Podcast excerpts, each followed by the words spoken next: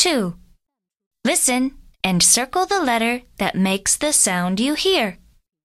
Number 1. Y. Number 2. A. Number 3. W. Number 4. V. Number 5. Y. Number 6. Y.